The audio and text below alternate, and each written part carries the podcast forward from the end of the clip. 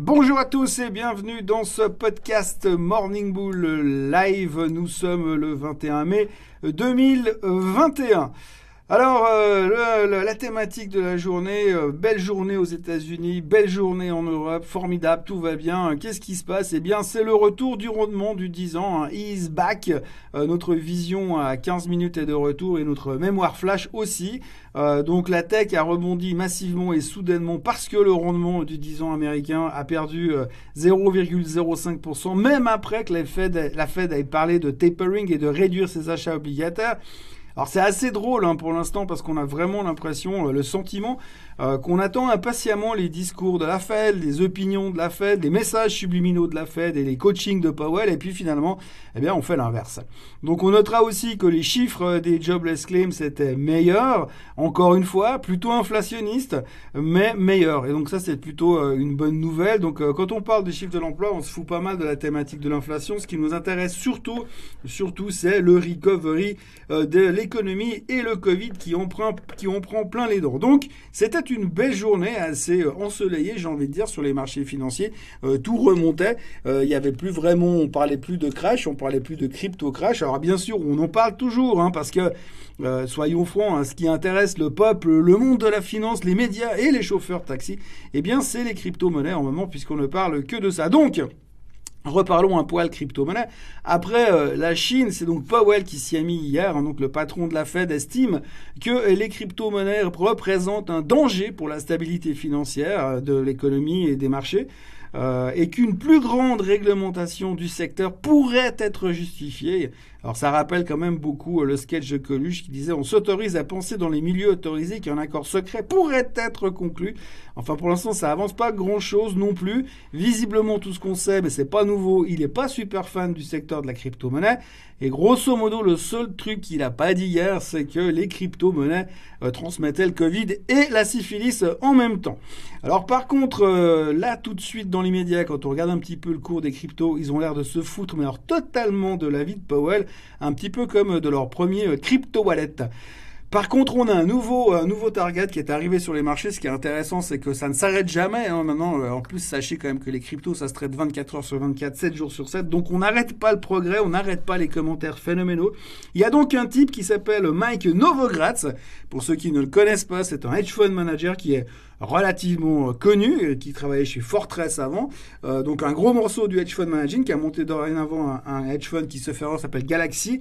Et lui, il fait plus que du hedge fund dans la crypto-monnaie. Donc c'est un spécialiste, évidemment.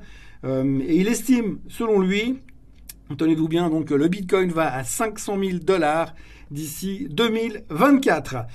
Alors, moi aussi, si jamais j'ai décidé que j'allais me mettre au target et aux prévisions, donc moi j'ai un target à 2000 milliards sur le Bitcoin. Par contre, ça sera en 2100. Euh, parce que statistiquement, il y a des bonnes chances que je sois déjà mort, et puis personne ne pourra jamais venir me dire que j'ai eu tort. Bref, autrement, euh, le Bitcoin se compare à rien, il faut quand même bien le, concevoir, c'est assez intéressant parce que on parle beaucoup, euh, on, fait une grande réflexion, une grande introspection sur les crypto-monnaies depuis, depuis 48 heures. Et donc, si vous regardez un graphique aujourd'hui, eh bien, on se rend compte quand même que le Bitcoin est rentré dans un canal baissier depuis un moment, mais en plus, avec le crash de, enfin, la correction violente euh, de mercredi, eh bien, on a quasiment accéléré ce trend descendant. Donc, c'est pas terrible, terrible. En tout cas, dans l'esprit de l'analyse technique, mais mais on a quand même euh, des gens qui viennent nous dire qu'on ne peut pas comparer euh, le Bitcoin avec l'analyse technique, on peut pas le juger avec n'importe quoi, parce que 30% sur de baisse sur le, le Bitcoin, c'est pas un crash, et puis qu'une tendance de baisse, c'est pas une tendance de baisse comme pour les actions, donc c'est pas comparable, donc on peut oublier il faut le, comparer différemment. Je ne sais pas comment, mais enfin pour l'instant on peut pas le comparer si on en croit les experts. Alors, je ne sais pas si c'est du déni de leur part ou de l'incompréhension de la mienne. Peut-être que c'est un des deux. Toujours est-il qu'il faudra quand même retenir euh, pour l'expérience que sur 11 ans, le Bitcoin a quand même vécu 750 séances avec des variations de plus de 5%. 230 séances avec des variations de plus de 10% et 50 séances avec des variations de plus de 20%. En gros, euh, si vous êtes enceinte ou si vous avez des problèmes cardiaques, c'est peut-être mieux de ne pas monter dedans, comme ils disent à Disneyland. Enfin, quand les euh, manèges seront ouverts. Euh, comme aujourd'hui je suis euh, sur la route, que je ne suis pas euh, chez moi, je vais m'abstenir de faire des idées d'investissement et de répondre aux questions du jour dans l'immédiat. Par contre, il y a un truc dont je voudrais vous parler, c'est les margin calls. Alors j'ai déjà parlé des margin calls dans ce dans ce, ce, ce, ce, podcast et dans ces vidéos que je fais depuis quelques mois. ce qu'il faut retenir sur les margin calls, c'est qu'en fait, c'est une méthode d'investissement qui est surtout utilisée aux États-Unis, moins en Europe, en tout cas pas sous la forme où on la connaît. Euh, c'est-à-dire que vous apportez de l'argent dans une banque, vous mettez 10 000, dollars ou 20 000 dollars ou 100 000 dollars, peu importe, et la banque vous prête pour investir. C'est-à-dire que vous mettez 100 000 et vous prête, grosso modo, euh, ça dépend les banques, ça dépend les conditions, ça dépend votre fortune et votre solidité financière, votre expérience, etc., etc. Ils peuvent aller vous prêter jusqu'à 10 fois la mise. C'est-à-dire que si vous avez 10 euh, 000 dollars, eh ben vous pouvez investir 100 000. Alors c'est génial parce que quand vous faites 40% de performance sur euh, vos 100 000 dollars, vous gagnez 40 000 dollars, ce qui correspond quand même 5 fois à votre fortune nette. Bon, le seul problème, c'est que quand euh, vous avez investi 100 000 dollars et que le marché corrige de 10%, vous avez perdu 10 000 dollars, donc vous avez perdu 100% de votre fortune nette. Alors c'est un super outil d'investissement euh, de, leverage finalement pour gagner plus quand on a raison, mais en même temps, euh, quand ça tourne vinaigre, eh bien il faut quand même faire très très attention. Et il y a un graphique qui, qui, est mis à jour régulièrement, alors qu'évidemment c'est difficile de vous le montrer sur un podcast, mais grosso modo le graphique des margin call ces dernières années nous montre clairement que, eh bien, vous avez, euh, on a eu un top au niveau euh, des margin calls qui était en, milliards de dollars euh, en l'an 2000, ce qui a précipité la baisse également.